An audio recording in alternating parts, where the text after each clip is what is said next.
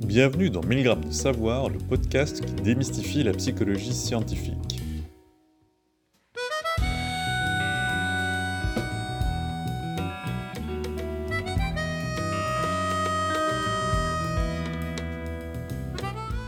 Bienvenue dans ce dernier épisode de l'année 2023. À cette occasion, 1000 grammes de savoir enfile une tenue festive. Nous avons fouillé la littérature scientifique pour vous dénicher quatre articles qui s'intéressent à des thématiques liées à la période des fêtes de fin d'année. L'équipe s'est divisée en quatre binômes et vous allez découvrir les thématiques de chaque binôme dans la suite de cet épisode.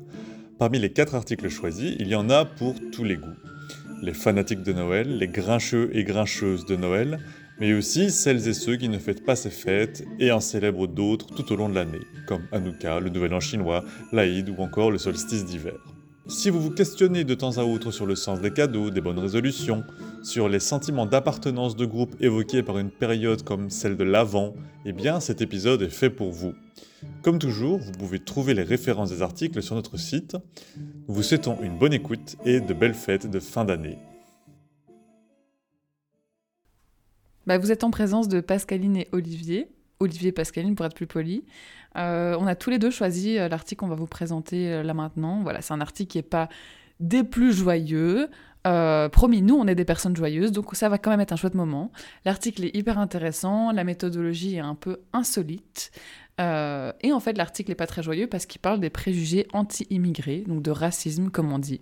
Quel est le rapport avec Noël eh ben, les auteurs et autrices de l'article se demandent si la période de Noël est associée à une augmentation euh, du racisme, en fait, de l'hostilité à l'égard euh, des immigrés. Ah oui? J'avais déjà entendu que le climat politique, euh, bah, par exemple les élections, les attentats, pouvaient avoir une influence sur le racisme ou même les crimes de haine. Mais j'avais, j'avais jamais pensé que Noël pouvait avoir un tel impact. Alors quel, est le lien entre, entre Noël et, le racisme? Mais En fait, même si on l'a un peu oublié, pour beaucoup de chrétiens et chrétiennes, Noël, c'est avant tout un rappel de, des valeurs chrétiennes. Ah oui, et, alors? Ben, ça veut dire que euh, ça pourrait accentuer une forme d'hostilité vis-à-vis des personnes qu'on ne considère pas comme les nôtres, faisant partie de notre groupe. Et ce que je t'ai pas dit, c'est que les auteurs et autrices de l'article en question, qui s'appellent donc Barbara Dolinsky, Jakub Jarzabek et Darius Dolinski, excusez-moi pour euh, la potentielle mauvaise prononciation, ce sont des personnes qui sont euh, polonaises. Et en Pologne, l'influence du catholicisme et des valeurs chrétiennes est quand même plus forte qu'ici, voire très forte. Donc c'est un contexte en fait idéal pour tester cette idée de, du contexte de Noël et de son implication sur euh, notre rapport avec les immigrés. Ah ok, donc, donc si je comprends bien, les auteurs veulent voir si pendant la période de Noël, les gens, et ici surtout les Polonais, ont plus de préjugés, d'attitudes négatives vers les immigrés. Et, comment ils sont pris pour, comment ils sont pris pour, euh, pour, tester une idée pareille? Ben, c'est ça, bonne question. Parce qu'en fait, s'il y a bien un truc qui est difficile à mesurer, c'est les préjugés. Puisque, en général, on n'a pas envie d'admettre à soi ou aux autres qu'on est raciste ou qu'on a des préjugés. C'est pas bien vu d'admettre ça. Donc, euh, les gens pourraient un peu s'auto-censurer. Ouais, j'imagine on n'a pas, pas toujours envie de s'avouer ou d'avouer aux chercheuses, aux chercheurs, euh, qu'on a des préjugés. Euh, comment est-ce qu'on fait pour mesurer une chose pareille? Eh ben, c'est là qu'ils ont fait appel à la fameuse méthodologie qu'on trouve un peu rigolote. Euh, c'est une technique très ingénieuse, c'est la technique de la lettre perdue. Est-ce que tu sais qui l'a inventée? Ah Ben non, aucune idée. Eh ben, c'est un groupe de trois chercheurs et chercheuses. Le premier n'est autre que Stanley Milgram, rien que ça. Donc on a Stanley Milgram, Léon ou Léon Mann et Susan Harter. Et donc, Milgram, c'est le psychologue social américain qui a carrément donné euh, son nom à notre podcast. Donc, euh, c'était une étude parfaite pour cet épisode. Waouh, sans blague, dit. On, on, le connaît surtout pour son expérience sur l'obéissance à l'autorité, mais moins pour cette méthode en tout cas. Et donc, en quoi consiste cette technique si amusante? Bah, Cette technique, euh, c'est l'idée de laisser traîner des lettres timbrées dans un lieu public. Euh, et donc le nom d'une destinataire est clairement indiqué sur la lettre, et ça laisse penser à la personne qui trouve la lettre que la lettre a été perdue. Et en fait, ce que font euh, les chercheurs chercheuses, c'est qu'ils font varier un aspect du nom du destinataire ou de l'adresse. Par exemple, que euh, le destinataire ait un nom d'origine juive ou non, que la lettre soit envoyée dans tel ou tel pays, etc. etc. Et on regarde après si le nombre de lettres qui parviennent à destination euh, change en fonction de justement de la variation qu'on a, a induite. Et on imagine que les personnes prendront davantage la peine de faire parvenir la lettre à destination, donc de la, de la poster, si elles ont des attitudes plus positives envers le destinataire. Donc ça peut être le destinataire lui-même, son groupe religieux, son groupe national. Ah ouais, je vois. Donc avec cette technique, les, les gens sont, sont évidemment moins sensibles à l'image qu'ils peuvent donner. Après tout, les personnes qui sont confrontées à la lettre perdue bah, elles ne sont même pas au courant qu'il y a une expérience. C'est ça, ouais, tout à fait. Ok, donc si je comprends bien, les chercheurs ont laissé traîner des lettres portant un nom d'origine polonaise et des lettres portant un nom d'origine étrangère, c'est ça? Exactement. Donc il y avait 50 lettres adressées à un monsieur Maciej Strelzik. Mmh, Vraiment désolé, il y, a énormément... il y a énormément de consonnes dans ce nom de famille. Euh, et 50 euh, lettres adressées à Mohamed Abdullah. Et dans les deux cas, le, destinataire était situé à la même adresse, à Wrocław, une des plus grandes villes de Pologne. Et euh, les expérimentateurs ont déposé ces lettres dans 100 endroits différents, 100 endroits, 100 endroits différents, dans la petite ville de Opole, où en fait il y a quasiment que des catholiques. Donc c'est toujours une petite ville en Pologne. Ah, c'est rigolo. Comme c'est une technique ancienne, j'imagine que l'article est, ancien, mais... Mais non, c'est pas le cas. Ça m'a surprise aussi. C'est un article qui est très récent. Il date de 2020, en fait. Ah, ok. Et, pendant quelle période est-ce qu'ils ont déposé euh, ces lettres? En fait, ils ont déposé la lettre à trois moments différents pour pouvoir comparer. Et donc, euh, la première fois, c'était avant la fête nationale, le 10 novembre. Euh, une seconde fois, c'était juste avant Noël, le 22 décembre, d'où la présence de cette étude euh, aujourd'hui. Et la troisième fois, c'était le 2 février, qui était considéré comme une période neutre, où il n'y avait pas d'événements qui pourraient modifier un peu le climat social. Et alors, quelle proportion de lettres sont arrivées à bon port? Tananana Eh bien, ça dépend de la période. donc, en février, euh, qui est la période donc neutre, il y a plus ou moins 45% des lettres qui sont, envoyées qui sont arrivées à bon port. Donc plus ou moins une sur deux, ok. Moi je me dis, est-ce que j'aurais reposté la lettre ou pas? Difficile de savoir, j'ai envie de penser oui, mais bon, je sais pas si je suis plus altruiste que la moyenne des gens, évidemment. Euh, et donc en février, c'était le même pourcentage, peu importe le nom du destinataire. Donc que les lettres soient adressées à ce monsieur Strelchik ou à monsieur Abdullah, ça faisait pas de différence. Et c'était pareil euh, pendant les deux autres périodes? Tananana, pas du tout. Juste avant la fête nationale, il y avait que 36% des lettres destinées à Abdullah qui étaient envoyées, contre 52% des lettres qui étaient destinées euh, à Monsieur Stelzik avec le nom polonais. Donc il y a vraiment un écart qui se creusait euh, juste avant euh, la fête nationale polonaise. Ah ouais, donc on dirait que, l'imminence de la fête nationale semble aussi accentuer une espèce de racisme. C'est ça. Donc c'est pas une nouvelle qui est vraiment réjouissante, mais c'est pas non plus hyper étonnant. Parce qu'il y a vraiment l'exaltation patriotique qui précède euh, une fête nationale, ou qui, qui est là autour de la période de la fête nationale, peut un peu nourrir des préjugés vis-à-vis des autres qui sont pas comme nous, quelque part. Ah ok, je vois. Bon, maintenant il faudrait savoir euh, ce qui nous, ce qui nous intéresse le plus, c'est de savoir ce qui se passe à Noël. Alors, qu'est-ce qui se passe à Noël? Et ben c'était encore pire, parce qu'il y avait 52% pour le destinataire avec le nom traditionnellement polonais, mais 16% seulement pour le destinataire avec un nom d'origine arabe. Donc l'écart est encore plus grand. Ouais. Donc il y a quelque chose d'assez paradoxal, parce qu'on pourrait se dire qu'à l'approche de Noël, les chrétiens chrétiennes euh, ils devraient se conformer davantage à leurs valeurs. En particulier, une valeur chrétienne, c'est l'aide au prochain. Euh, donc en l'occurrence, aider quelqu'un à recevoir son courrier, ça peut être très important. Bah ouais. Et pourtant, bah, les auteurs, du coup, ils interprètent, euh, ils interprètent les résultats de la façon suivante. Ils disent que les personnes qui n'adhèrent pas à nos valeurs religieuses sont potentiellement perçues comme une menace et donc on est moins, en moins, moins enclin à les aider. Et Noël fait vraiment ressurgir en fait cette distinction entre nous et les autres. Ok, donc plutôt que de se dire qu'il y a des gens qui seraient profondément racistes et d'autres pas, euh, peut-être qu'on devrait, mieux se dire, enfin, il faudrait peut-être mieux se dire que les préjugés, le racisme, c'est quelque chose qui est variable en fonction du contexte. C'est ça. Mais attends, il y a un truc que je me pose comme question quand je t'explique là, c'est est-ce qu'on pourrait pas imaginer que les périodes que les personnes ont moins envoyé la lettre en novembre simplement parce qu'il faisait plus froid? Ah oui, oui, ça c'est possible. Mais alors pourquoi est-ce que pourquoi est-ce qu'ils enverraient moins la lettre euh, à M. Abdullah qu'à M. Strelchik? Ici, ce sont les lettres destinées à M. Abdullah qui arrivaient moins à destination. C'est vrai que la baisse aurait dû être, euh, aurait dû être la même. Maintenant, une question qu'on peut se poser, c'est est-ce que ça fonctionnerait en France ou en Belgique? Est-ce qu'on pourrait un peu généraliser ces résultats euh, facilement ou pas? Qu'est-ce que bah penses? C'est difficile à dire. Hein. On, peut se demander si une telle étude donnerait les mêmes résultats dans des pays où, où Noël est finalement moins fortement associé avec le catholicisme, en tout cas moins qu'avant, ou dans des villes où le nombre d'immigrés est plus grand, ou de personnes issues de l'immigration.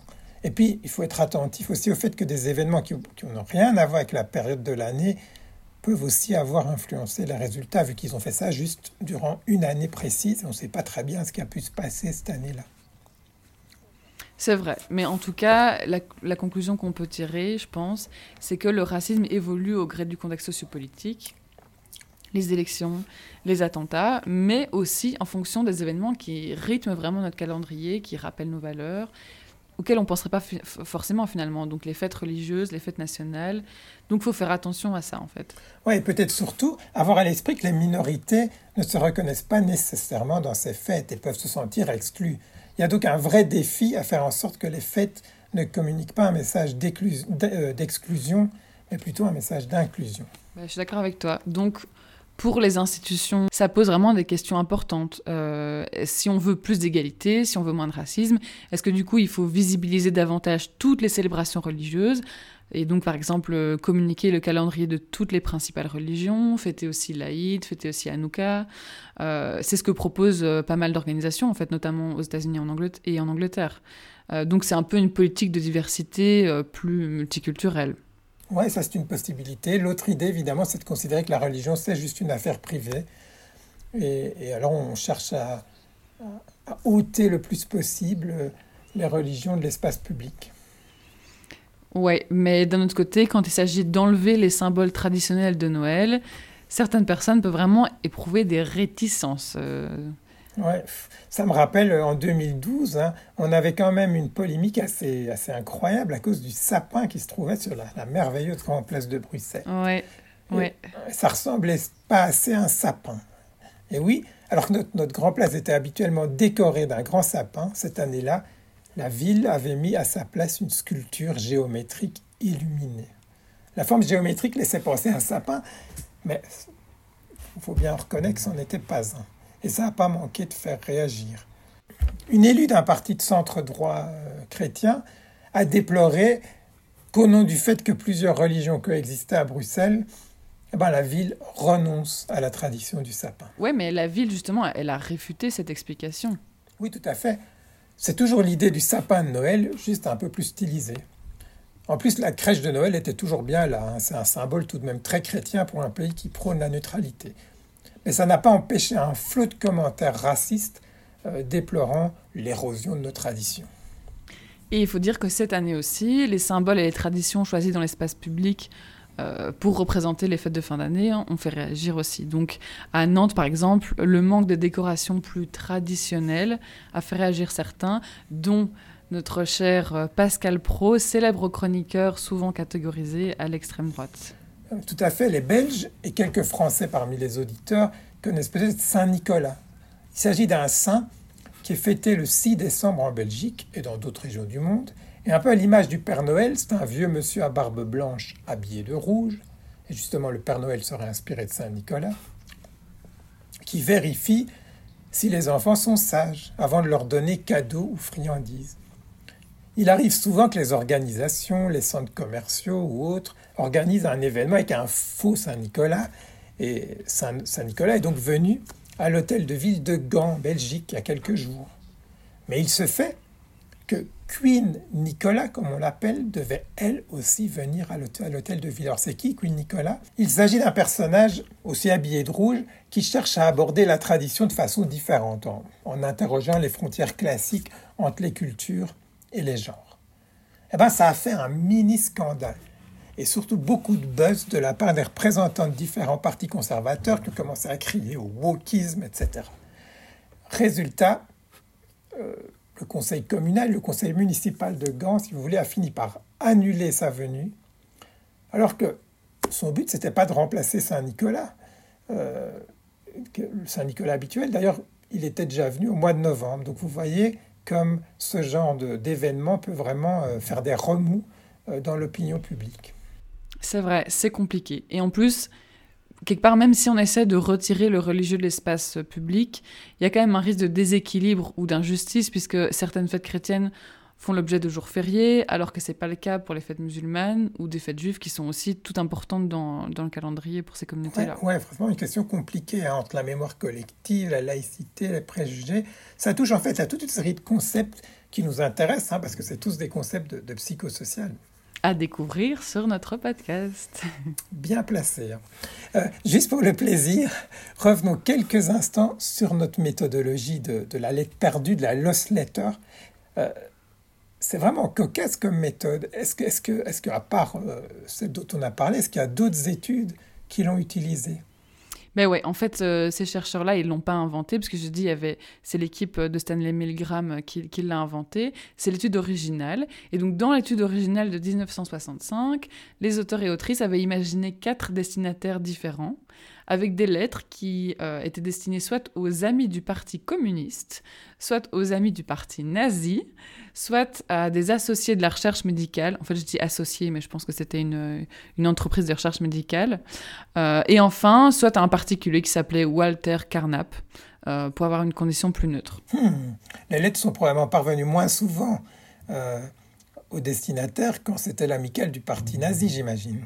Bah, en fait, c'est vrai qu'à l'époque, les statistiques étaient quand même moins élaborées. Donc, ils n'ont pas fait des tests statistiques euh, très euh, probants. Mais euh, on voit quand même qu'il y a des grosses différences dans les pourcentages. Donc, les lettres personnelles adressées à Walter et les lettres adressées à la recherche médicale arrivaient à bon port dans 71 et 72% des cas. Donc, c'est quand même un très beau pourcentage. bien plus haut que les 45 qu'on a eu plus tôt d'ailleurs. Par contre, le pourcentage baissait à 25% des cas pour les lettres destinées aux amis du Parti communiste et 25% aussi, en fait, pour les amis du parti nazi. Ah ouais Ouais. Et plus tard, cette technique a aussi été testée avec des cartes perdues euh, qui devaient être envoyées à un groupe pro-avortement ou plutôt à un groupe euh, anti-avortement. Euh, et plus récemment, la technique a aussi évolué en une technique de lost email. Et oui, parce que maintenant, on envoie des emails. Ah ouais, ouais, ok. Bon, Là, je crois qu'on a un bon petit panorama, mais pour un peu euh, mettre tout ça en musique, je pense qu'il nous resterait à faire une expérience. Raconte-moi laquelle Eh bien, moi, je pense que ce qu'on devrait faire, c'est préparer plein d'enveloppes et laisser traîner ces enveloppes euh, un peu partout dans la ville en adressant la moitié à Queen Nicolas et l'autre moitié à Saint-Nicolas. On pourrait même avoir trois groupes avec un troisième groupe pour le Père Noël. Et notre, notre, notre but, ce serait de voir si euh, il y a une différence dans la proportion de lettres qui arrivent à leur destination. Mhm. Mais comment tu vas faire pour contacter le Père Noël, ou Queen Nicolas, ou Saint-Nicolas, et savoir s'ils ont bien reçu les lettres? T'inquiète pas, Pascaline, j'ai mes réseaux.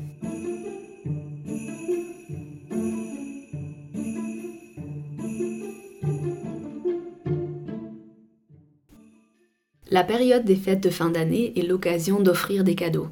Et quand il s'agit d'offrir des cadeaux, bien choisir n'est pas toujours facile. À ce sujet, voici un article qui pourrait aider nos auditrices et nos auditeurs à choisir leur prochain cadeau. Ah oui? Oui. Alors, c'est un article qui s'intéresse au fait d'offrir des cadeaux en général et donc qui peut s'appliquer à toutes les occasions où on offre des cadeaux. Il a été écrit par deux Américains, Julian Givey et Jeff Gallak, qui sont chercheurs à la Tepper School of Business de l'université Carnegie Mellon à Pittsburgh aux États-Unis. L'article il a été publié en 2017 dans le Journal of Consumer Psychology, donc c'est-à-dire euh, la revue de psychologie de la consommation. Et alors, ils vont nous donner une liste de cours ou un manuel de bricolage? Non, ils s'intéressent plutôt à deux types de cadeaux spécifiques. Les cadeaux euh, qui correspondent aux préférences d'une personne. Donc ce type de cadeau, on peut imaginer offrir par exemple un poster de Stromae à quelqu'un qui est, dont on sait qu'il est fan de lui. Ou alors un euh, sticker 1000 grammes de savoir à quelqu'un qui aime bien écouter notre podcast. Oui, voilà, exactement.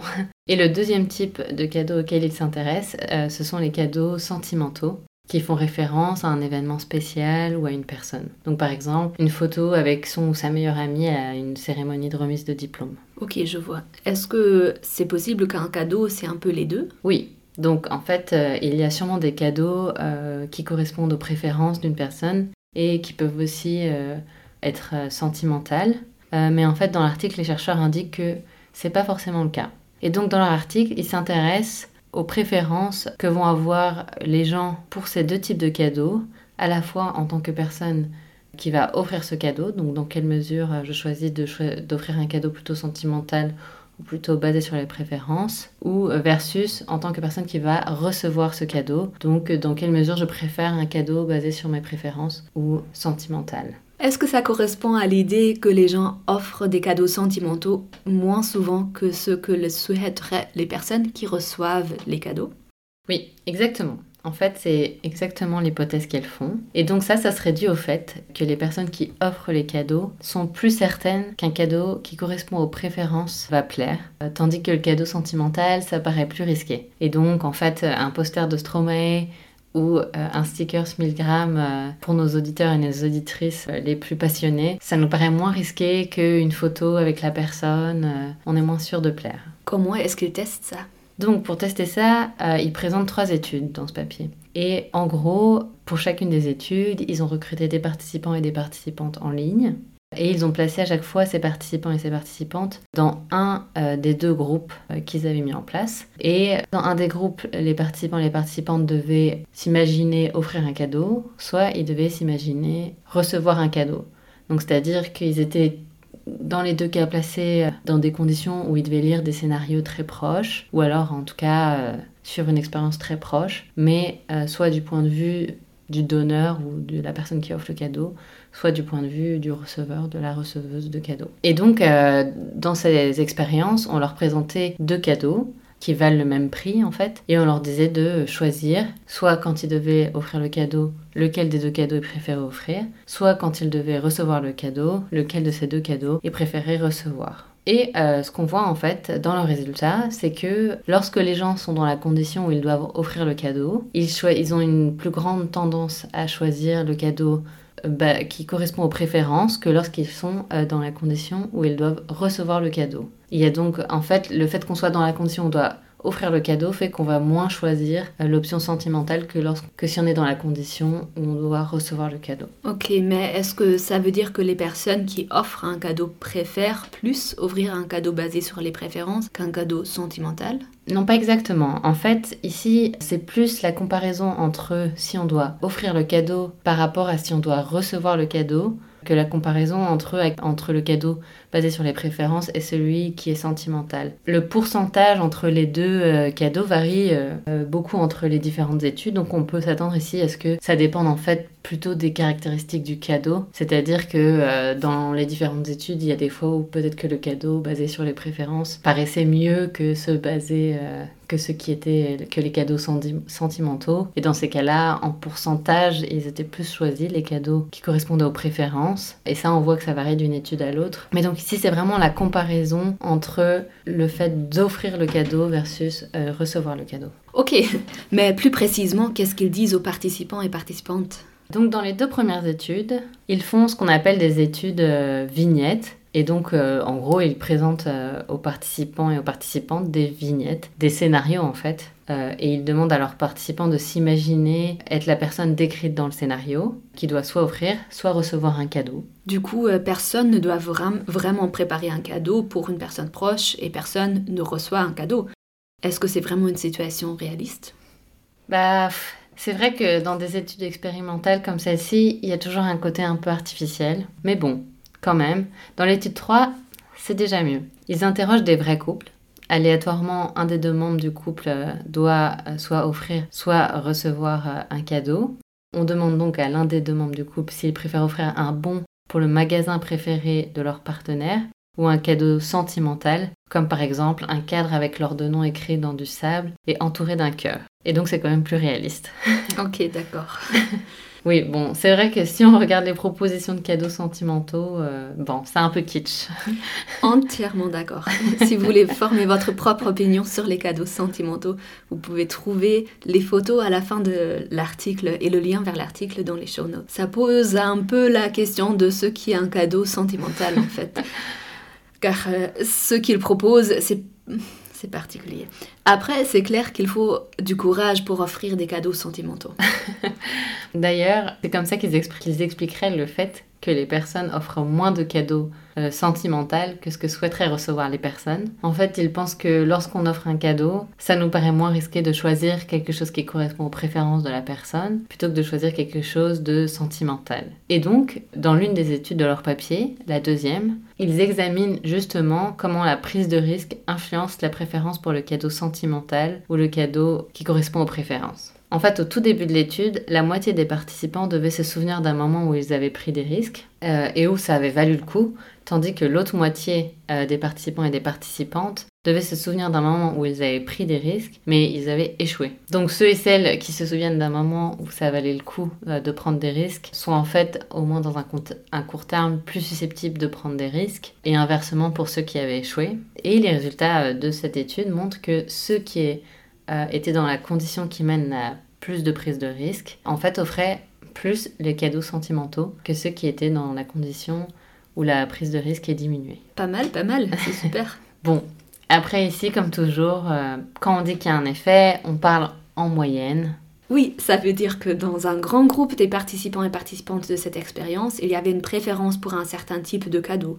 Mais si vous rencontrez une participante ou un participant aléatoire qui a participé à cette expérience, vous savez rien sur ses préférences en fait. Et si vous connaissez bien vos proches ou vos amis, euh, c'est à vous de décider si, si vous avez l'impression que c'est plutôt euh, quelqu'un qui va apprécier euh, l'un ou l'autre type de cadeau. Mais bon voilà, euh, si, si vous avez la possibilité d'ajouter par exemple une petite touche sentimentale à un cadeau, ça c'est sûrement une bonne idée. Oui, je suis d'accord.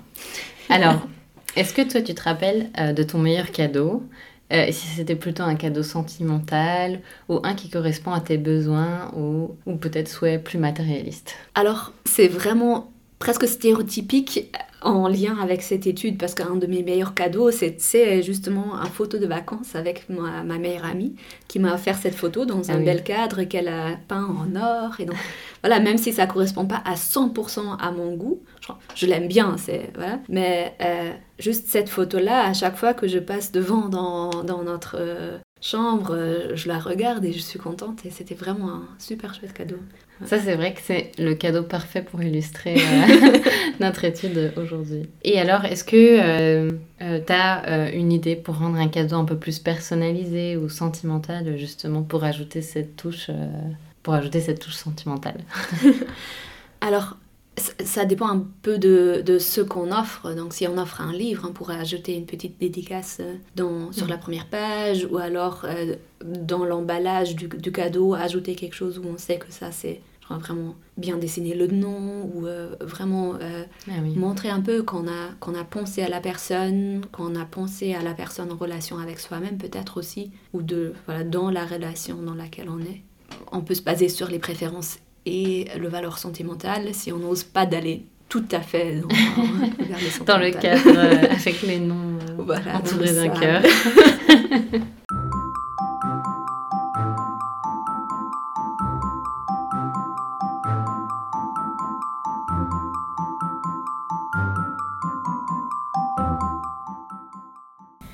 Bonjour Johanna.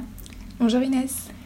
Donc euh, là, euh, c'est le premier vrai jour de neige à Bruxelles pendant euh, qu'on enregistre cet épisode.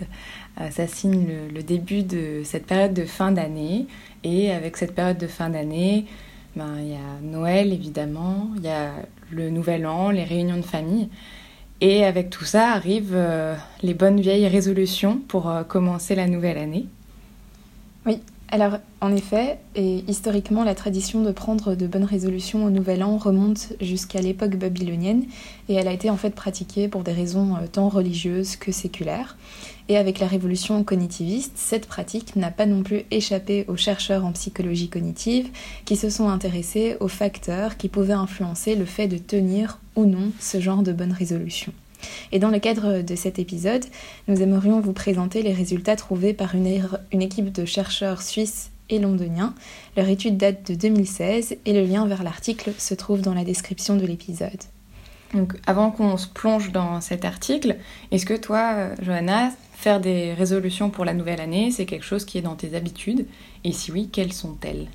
Alors pas vraiment. Euh, je trouve que c'est toujours intéressant de réfléchir à ses objectifs de vie, de s'arrêter un moment, mais en ce qui me concerne, ça ne tombe pas forcément toujours au nouvel an. Et surtout, j'ai l'impression que je risque de moins les tenir si je me sens forcée à en prendre. Et toi, Inès? Euh, Moi, pareil, c'est pas quelque chose qui est ancré dans mes habitudes. Euh, mais là, si je devais penser à une résolution que je ferais, ce serait sans doute de persévérer dans mon apprentissage du néerlandais, parce que en tant que nouvelle arrivante en Belgique, euh, j'ai pris cette résolution, euh, justement qui n'était pas une résolution de nouvelle année, euh, d'apprendre le néerlandais. J'ai commencé il y a deux semaines sur Duolingo, donc bah, j'aimerais bien continuer et au moins être capable de comprendre ce que j'entends ou ce que je dis quand je vais dans la partie flamande de la Belgique. Mais donc Là, de ce que je vois, c'est que ni toi ni moi, on a l'habitude de formuler des bonnes résolutions. Et pourtant, c'est quelque chose dont on entend parler, dans lequel on baigne dans notre environnement culturel. J'ai l'impression que ça vient, bah, que c'est quelque chose d'assez présent dans la culture occidentale, que ça peut venir des films qu'on regarde, des films américains, etc. Je me demandais, est-ce que c'est quelque chose qui est propre à notre culture ou est-ce que c'est quelque chose d'interculturel? Alors on trouve quand même euh, des différences interculturelles et d'ailleurs dans l'article considéré, euh, les chercheurs soulignent par exemple euh, que cette tendance est beaucoup plus marquée aux États-Unis avec 44% de participants qui ont tendance à prendre de telles résolutions, contrairement à d'autres pays par exemple européens comme la Suède où seulement 12, entre 12 et 18% des participants rapportaient qu'ils en faisaient.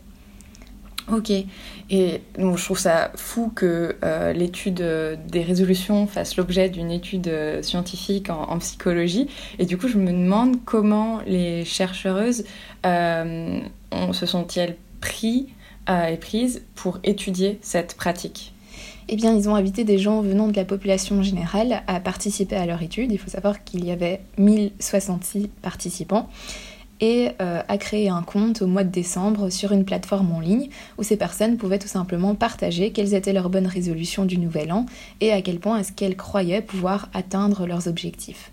Les participants étaient en fait répartis en trois groupes différents en fonction du niveau de soutien dont ils allaient bénéficier sur une période de un an pour atteindre leurs objectifs, donc soit aucun soutien, soit un peu de soutien, soit beaucoup de soutien.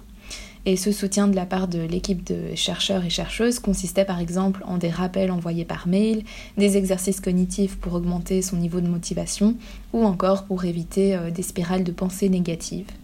Les participants étaient également encouragés à faire part de leurs objectifs à leur famille et à leurs amis, qui allaient ainsi euh, pouvoir jouer un rôle de support social, puisqu'on sait que si on a un support social pour nous encourager par rapport à nos objectifs, on a aussi beaucoup plus de chances de les tenir.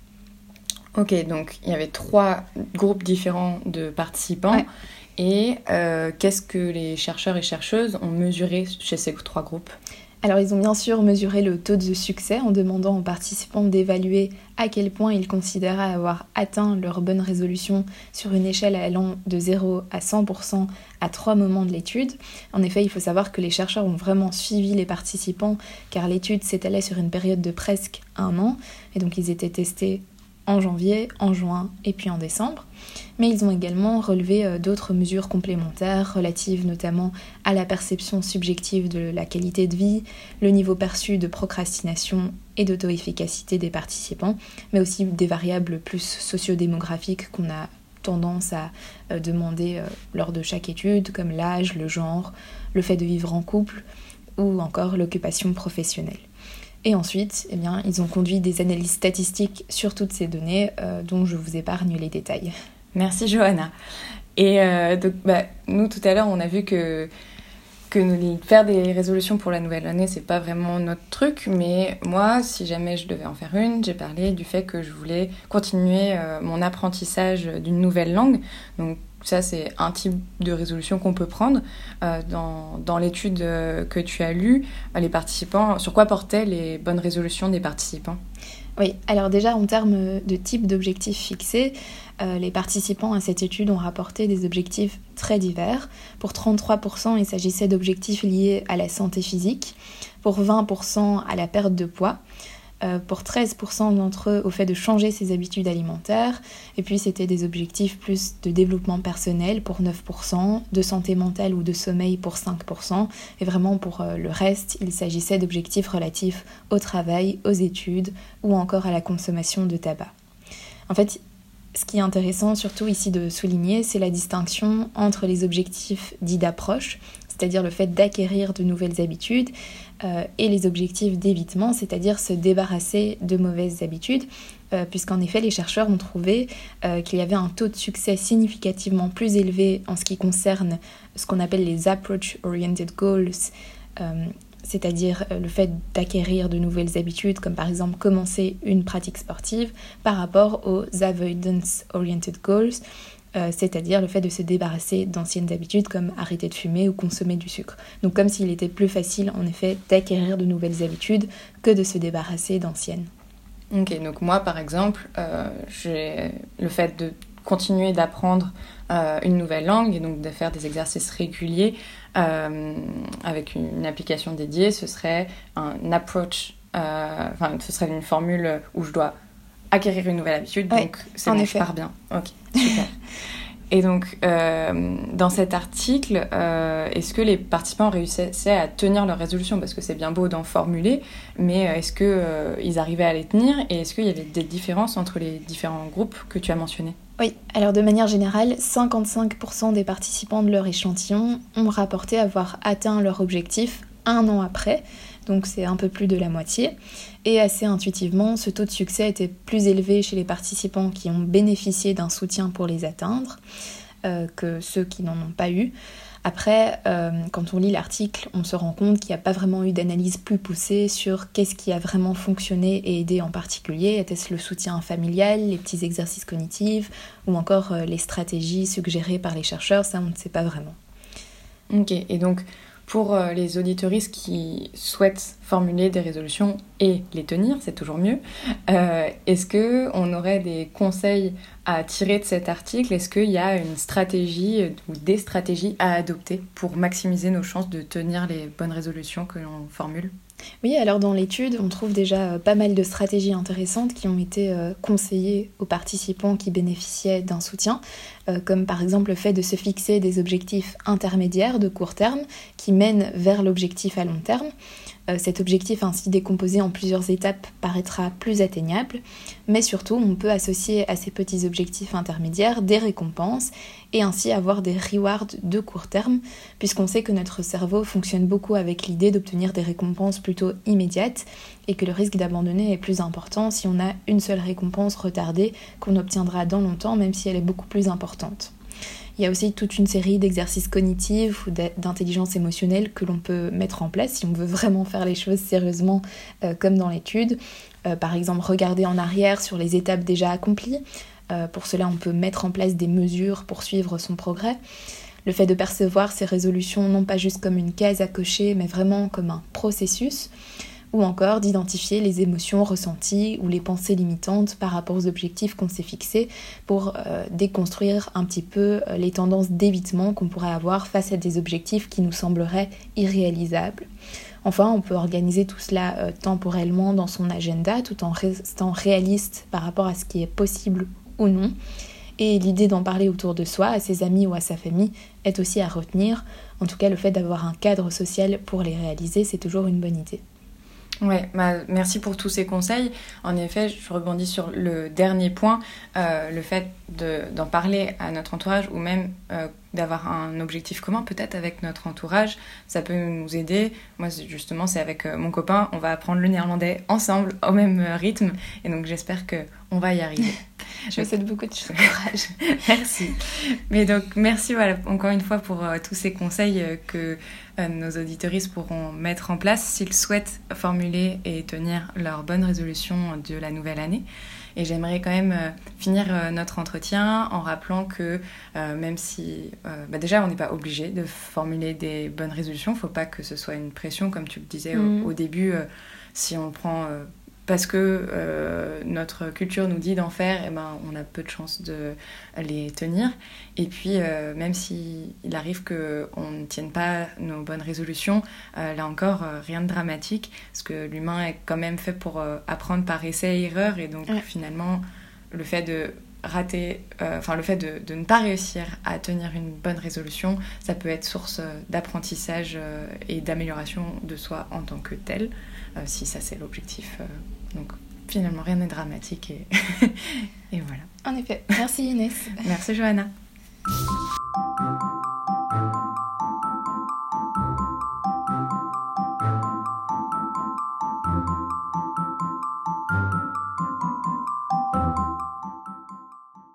Vous êtes maintenant en présence de Kenzonera et Sarah Levaux qui vont vous présenter une étude qui s'intéresse à ce que les cadeaux de Noël signifient pour les enfants.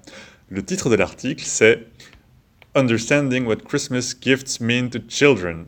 On vous mettra la référence dans l'article, dans les show notes de l'épisode, si cela vous intéresse. Ok, donc dans notre duo, on a choisi de faire une découverte devinette de l'article. Donc moi j'ai lu l'article et toi Kenzo, t'as seulement lu l'intro, la théorie, la méthodo, mais donc pas les résultats, ni la discussion, ni la conclusion.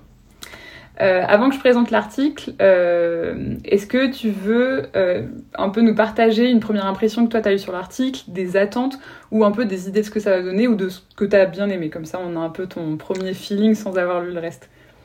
Bon, je vais peut-être juste mentionner deux trois choses que j'ai bien aimées, comme ça on garde un petit peu la surprise du contenu. Vraiment des petites anecdotes comme ça. Quelque chose que j'ai trouvé très amusant, c'est que dans les critères d'exclusion, ils précisent que euh, les lettres au Père Noël écrites par les adultes ne rentraient pas, euh, ne rentraient pas dans le, dans le, dans les critères pour leur étude, et donc ils ont dû les exclure. Donc petite pensée pour les adultes qui écrivent au Père Noël. Euh, j'ai aussi, euh, j'ai aussi été assez fasciné par le fait qu'il existait une adresse officielle euh, du Père Noël. Et donc, je crois qu'il y a beaucoup d'auditeurs et d'auditrices qui seront surprises d'apprendre que cet atelier reçoit littéralement des centaines de milliers de lettres au Père Noël chaque année. Et pour la petite anecdote, Magali Beyla du podcast a visité l'atelier du Père Noël en Finlande. Et apparemment, il y a des lutins et tout ça. Et sinon, voilà, donc c'est deux petites choses que j'ai trouvées amusantes, mais euh, je propose de te laisser la parole pour que tu nous en dises un petit peu plus sur cet article. Oui, et ben pour l'introduire, alors moi personnellement j'ai adoré la première phrase qui dit euh, qu'est-ce qui décrit et exprime le mieux la société occidentale et la culture aujourd'hui de la consommation que Noël? Et du coup, j'étais genre, oh waouh, ok, genre je suis vraiment catch-up par le truc. Et donc, ils introduisent le truc en se disant, bah voilà, il y a une célébration de Noël qui a shifté de l'église vers les centres commerciaux, avec une espèce d'hystérie consumériste euh, de masse euh, associée à cette fête aujourd'hui. Et ils introduisent l'article du coup en disant qu'il y a du coup les besoins et nos envies qui sont socialement et culturellement construits et ancrés et donc, euh, dans cette société consumériste, il y a ce truc de l'antagonisme de Noël entre eux. C'est une fête qui est emplie de magie, d'émotions, euh, d'expériences partagées, de fantaisie et tout, mais que c'est aussi, euh, du coup, un truc qui est hyper matérialiste et consumériste, quoi. Et donc, ils se focalisent sur, donc pour s'intéresser à ça, sur les lettres écrites par les enfants au Père Noël, parce qu'ils disent que c'est la, voilà, la manière pour les enfants d'exprimer librement leurs envies à travers ça. Et donc, l'objectif de l'article, globalement, c'est de comprendre comment parce euh, que les cadeaux de Noël représentent pour les enfants en examinant le contenu des lettres qu'ils euh, ont écrites au Père Noël. Et donc, euh, à travers ça, ils sont intéressés à est-ce que c'est plutôt genre des demandes explicites, genre de petits-enfants qui consomment, ou des demandes un peu pleines de rêves, quoi. Et donc, c'est là que c'est intéressant pour nous. Est-ce que tu as un guest déjà un peu sur ça ou euh, ouais, bah, j'ai quand même lu l'abstract de l'article, donc euh, moi je, je, je, sais que ce qui ressort de l'article, c'est que malheureusement les enfants sont, davantage, sont davantage consommateurs que rêveurs. Mais on peut dire qu'il y, a il y a probablement un biais d'échantillonnage. Euh, il y a sans doute des enfants qui. Je veux dire, déjà, il y a plein d'enfants qui n'écrivent pas au Père Noël. Est-ce qu'on en parle, eux, de eux, hein bah, Peut-être que ces enfants-là rêvent davantage. Je ne sais pas. Bref, oui, donc, guess probablement petits-enfants consommateurs, désolé. C'est horrible. Mais donc, du coup, bah, en fait, je trouve ça intéressant. Donc, ils, du coup, ils se sont intéressés aux lettres, comme tu disais, qui ont été adressées au centre d'accueil du Père Noël situé au pôle Nord, en Finlande, en Laponie. Euh, et est-ce que tu sais ou tu te souviens, genre, euh, du coup, donc là, c'est basé sur l'année 2006, combien ils reçoivent de lettres euh, par année à peu près? Je me souviens que c'est en centaines de milliers, mais je sais plus exactement, mais c'est énorme. Ouais, c'est genre. Bon, du coup, ils disent que pour 2006, c'est 750 000 lettres, dont 450 du coup euh, de, qui viennent d'Angleterre. Et donc, du coup, ils sont intéressés aux lettres écrites par des petits Anglais et des Anglaises. Et donc, après avoir fait un gros tri, donc là, c'est la petite partie méthodo un peu moins fun peut-être, euh, des lettres, donc sur la qualité des lettres, est-ce que c'est écrit par des adultes, enfin, etc., etc. Ils ont analysé donc 314 lettres, qui est genre vraiment très peu par rapport à ce que c'est dans l'ensemble, mais c'est quand même intéressant de, de checker un peu ce que ça a donné. Euh, et donc globalement, c'est des lettres écrites par des enfants originaires d'Angleterre, reçues en 2006 par le centre du coup. Et il y a euh, 176 lettres écrites par des enfants identifiés comme filles et 138 comme, identifiés comme garçons. Euh, sachant que c'est les, chercheurs qui ont inféré sur l'âge euh, et, le genre des enfants, c'est important à préciser. Pour la méthodo, on va pas faire un truc hyper long, mais globalement, ils ont fait un peu une analyse générale et ensuite une, espèce de classification des types de demandes. Et donc c'est ça qu'on va regarder. Et donc, dans l'analyse générale, et c'est là où nous avons les petites devinettes, donc globalement le truc qui ressort, et je trouve ça assez affreux, c'est que euh, les enfants ont l'air d'être très attachés au fait d'exprimer euh, ou de dire les marques euh, de, des cadeaux qu'ils veulent. Et donc ma première question est, est-ce que tu pourrais deviner en moyenne combien de cadeaux demandent les enfants par lettre? Oh là là euh, bah, je sais pas. Moi, si je me base sur moi-même, surtout si j'avais un, une envie avec vraiment une marque spécifique, j'aurais envie de dire un, mais je suppose que ça sera beaucoup plus que ça. Genre, moi, je sais pas, euh, demander une Nintendo, et ça me paraît normal. Euh, je vais pas demander 26, 26 000 trucs en plus. euh. Donc, vas-y. Et bien du coup c'était 5 en moyenne euh, et j'ai trouvé ça assez marrant parce que du coup effectivement ça dépend grave de la taille des cadeaux. Ça ils l'analysent pas forcément mais je trouvais ça assez rigolo. Mais je pense un truc que j'ai vraiment aimé du coup dans l'analyse plus générale c'est il y a des différences de stratégie de communication relatives au genre. Bon ça c'est rien de nouveau en psychosocial ou de façon générale mais est-ce que tu veux deviner comment les garçons s'adressent au Père Noël et comment les petites filles s'adressent au Père Noël? À mon avis les petits garçons sont beaucoup plus directs euh, genre ouais je veux ça Oui, Vas-y, faut péter la Nintendo. Et, euh, et peut-être que les filles sont davantage genre Alors, Père Noël, j'ai été très gentil, et donc je voudrais, s'il vous plaît, un poney. J'en sais rien. Bah, Oh, je suis désolé, je prends des ça. cadeaux ultra stéréotypés dans mes exemples. Mais non, mais c'est ça qui est horrible, c'est que du coup ça l'est dans le contenu. En gros, euh, les petites filles c'est des demandes indirectes euh, avec un contenu expressif et poli, et les garçons c'est des demandes directes, un contenu court et focalisé sur la tâche à accomplir ou la satisfaction de leur requête. Tu vois, j'étais genre, oh, mais les, vraiment les tocards comment on éduque les garçons, c'est genre, oh mais c'est horrible. Bref, d'après toi, quels cadeaux ont en commun les deux genres? Et c'était genre un des seuls, euh, enfin une seule catégorie de cadeaux qui était commune du coup à garçons et filles. Bah, des jeux vidéo, du coup. C'est des consoles de jeux. Excellent. Quand je l'ai lu, j'étais genre, ok, c'est directement une question pour Kenzo, c'est trop marrant. Euh, voilà. En 2006, punaise, pourtant. Mais oui, c'est ouf! Donc, comme quoi, les, les filles ont toujours joué aux jeux vidéo. La suite des résultats, et c'est là où ça va être un peu rigolo, euh, c'est donc ils ont classifié les différents types de demandes, et donc il y a cinq catégories. Donc il y a une ont, j'adore les noms, ils ont appelé le paradis du cadeau.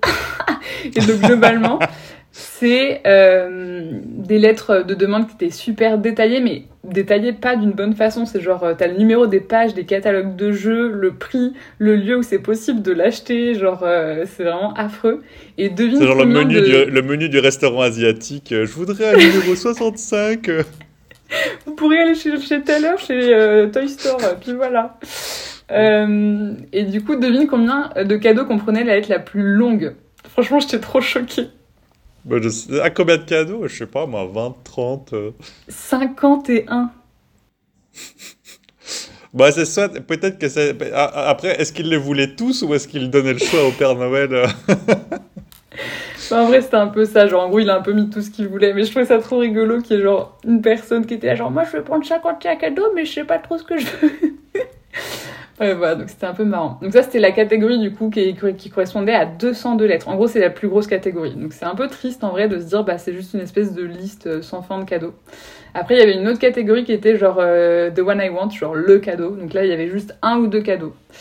Euh, Il n'y avait pas de différence garçon-fille, mais il y a par contre des différences d'âge. Tu veux deviner si c'est les plus vieux ou les plus jeunes qui demandent un seul cadeau? Hmm, c'est une bonne question. Autant j'aurais, j'aurais, enfin, j'aurais tendance à dire que, que les plus jeunes, probablement, ont des demandes beaucoup plus concrètes. Mais après, est-ce qu'ils demandent un seul cadeau? Ouais, peut-être un peu plus âgé. Allez, t'as peut-être des, des désirs un peu plus focus quand t'es, quand t'es petit. Et non Quand t'es grand, pardon. Ah, zut, donc c'est les petits. Oui, mais le- l'explication est pas du tout de l'ordre de. Enfin, en fait, c'est juste parce que les petits ils savent pas écrire. Du ils font juste un dessin. Je trouve ça trop rigolo. Et en gros, Ah, bah, du c'est coup, ceux de-. Bah ouais, et du coup, la plupart de ceux qui disaient moi je veux ce cadeau, c'était juste parce que c'était un dessin un peu grabouillé, genre comme ça, et ils savaient pas écrire quoi. Donc je trouve ça assez, assez marrant. Donc ça, c'était genre 65 lettres. Et après, les autres, c'est genre juste une vingtaine ou une dizaine. Il y a la réalisation des rêves. Euh, là, c'est genre un truc hyper imaginatif, euh, genre euh, j'ai envie de devenir quelqu'un, genre une princesse, un astronaute, ou j'ai envie d'avoir quelque chose mais qui est un peu impossible, donc euh, soit sur le court terme, soit sur le long terme, et euh, genre je sais pas, je veux un poney et, et c'est super cher. Je- Ah, le, le poney, le fameux. C'est le, le- c'est le plus gros cliché de la Terre. Mais est-ce que voilà, du coup, la question que j'avais pour toi, c'est est-ce que toi t'as déjà fait ça, genre demander un truc qui est vraiment irréalisable Je pense pas. Après, tu vois des cadeaux que- qui, qui tiraient un peu sur la corde, ouais. Genre euh, une PlayStation 2, euh, vu que je suis vieux en général. Mais c'était c'était plus au Père Noël. C'était, c'était- enfin, je veux dire, j'étais quand même un peu grand euh, pour le Père Noël. Enfin, pour, pour, la, pour, la, pour la PS2. Mais, euh, attends, je réfléchis. Ouais, non, nous, on adorait les Lego. on demandait souvent des Lego. Et, euh, et on recevait notre, notre, notre petit ou grand Lego. Donc, non, j'ai Ouais. jamais, je pense, demandé un truc complètement, complètement fou, je crois. Et toi? Euh, Mais moi non plus. Ah, nous, sommes, nous étions des enfants très raisonnables, en somme. Bah, je sais pas, moi je suis un peu genre. euh, je crois que j'ai un peu des souvenirs que nous on faisait un truc tout pété où on découpait les trucs qu'on voulait dans les catalogues et on les collait, tu vois. J'étais genre, ah ouais, il y a encore des gens qui écrivent. Je suis genre, mais punaise, la honte, j'ai vraiment été un enfant horrible. et je sais aussi que j'envoyais mes, mes cartes, et, enfin les, les listes de Noël, euh, genre route du ciel. Moi je les ai jamais envoyées en Finlande, donc je sais pas où elles ont fini. Peut-être euh, avec une fusée d'Elon Musk quelque part. en fait, c'était juste jeté à la poubelle, tu vois. Genre, t'avais le paquet. Ah, encore, encore une lettre d'enfant, pouf, la poubelle direct. tu. Oh là là, bref. Et voilà. Et donc les deux dernières catégories de, de lettres, donc là c'est juste une dizaine de lettres, il y a le choix du Père Noël. Je trouve ça trop marrant, on dirait la- le choix du chef, genre, euh, ou de la chef au restaurant, tu vois. Ouais, c'est ça, marrant. genre euh, la spécialité du jour. euh. Et en vrai, c'est hyper marrant parce que là, c'est les enfants qui disent, bah en gros, surprends-moi. Genre, enfin, j'ai pas forcément d'envie spécifique, je serais très heureux que quoi qu'il arrive, tu m'amènes un cadeau. Donc, trop Oh, c'est trop mignon, c'est incroyable.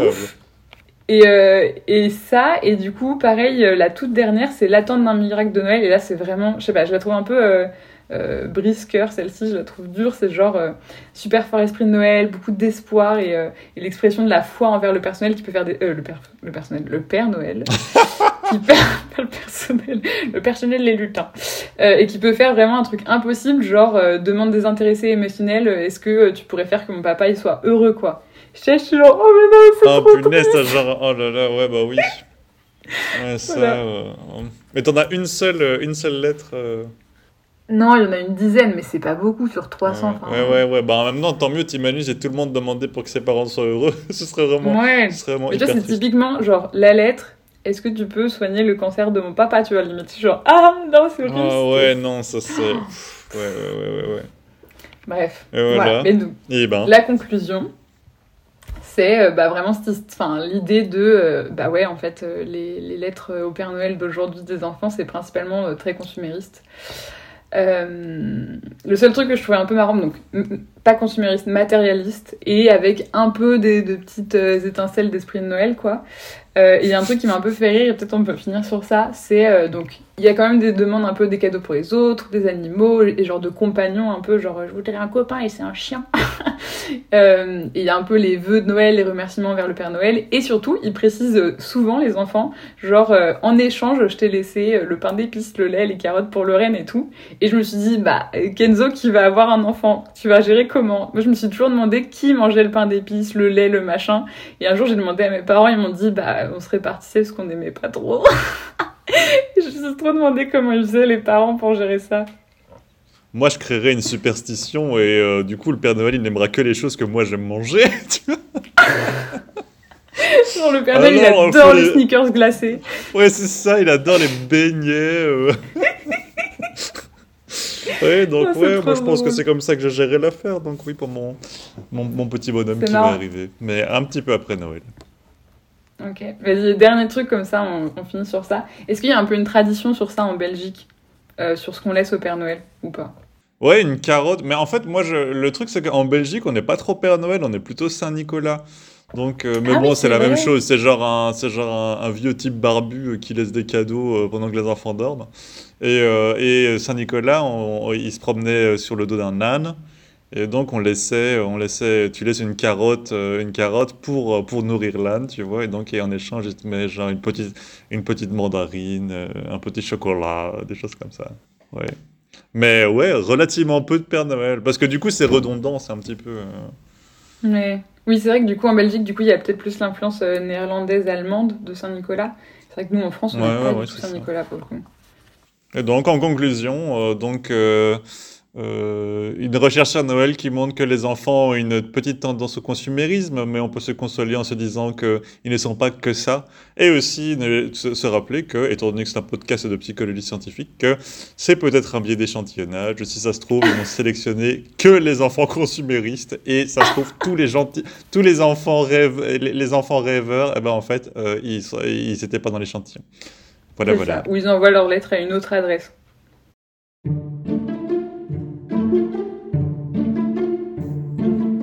Nous espérons que vous avez apprécié l'écoute de cet épisode de 1000 grammes de savoir spécial fête de fin d'année. N'hésitez pas à consulter notre site 1000grammes.ulb.be E qui contient des informations complémentaires où vous trouverez notamment les références des articles dont nous avons discuté. Vous pouvez vous abonner à notre podcast sur Apple Podcast, Spotify ou SoundCloud et nous suivre sur Facebook, Instagram, X, anciennement Twitter et LinkedIn. Si vous aimez ce podcast, n'hésitez pas à nous soutenir en nous laissant des étoiles sur Spotify, Apple Podcast et Facebook. Cela nous aide énormément. D'excellentes fêtes de fin d'année à toutes et tous.